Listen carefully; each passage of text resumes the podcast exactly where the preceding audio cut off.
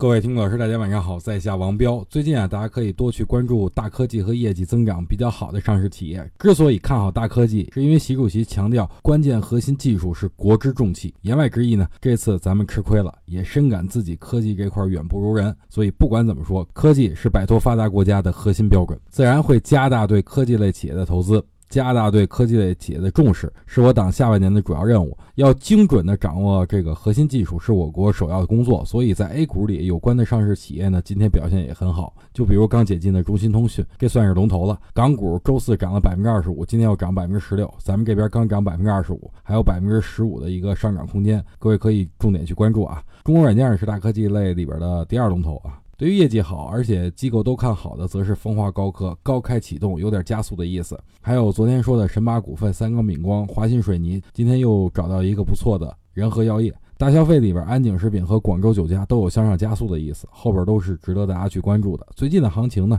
还是以震荡为主，但是资金比较扎堆儿，所以大科技和中报哎都有可能是资金的聚集地。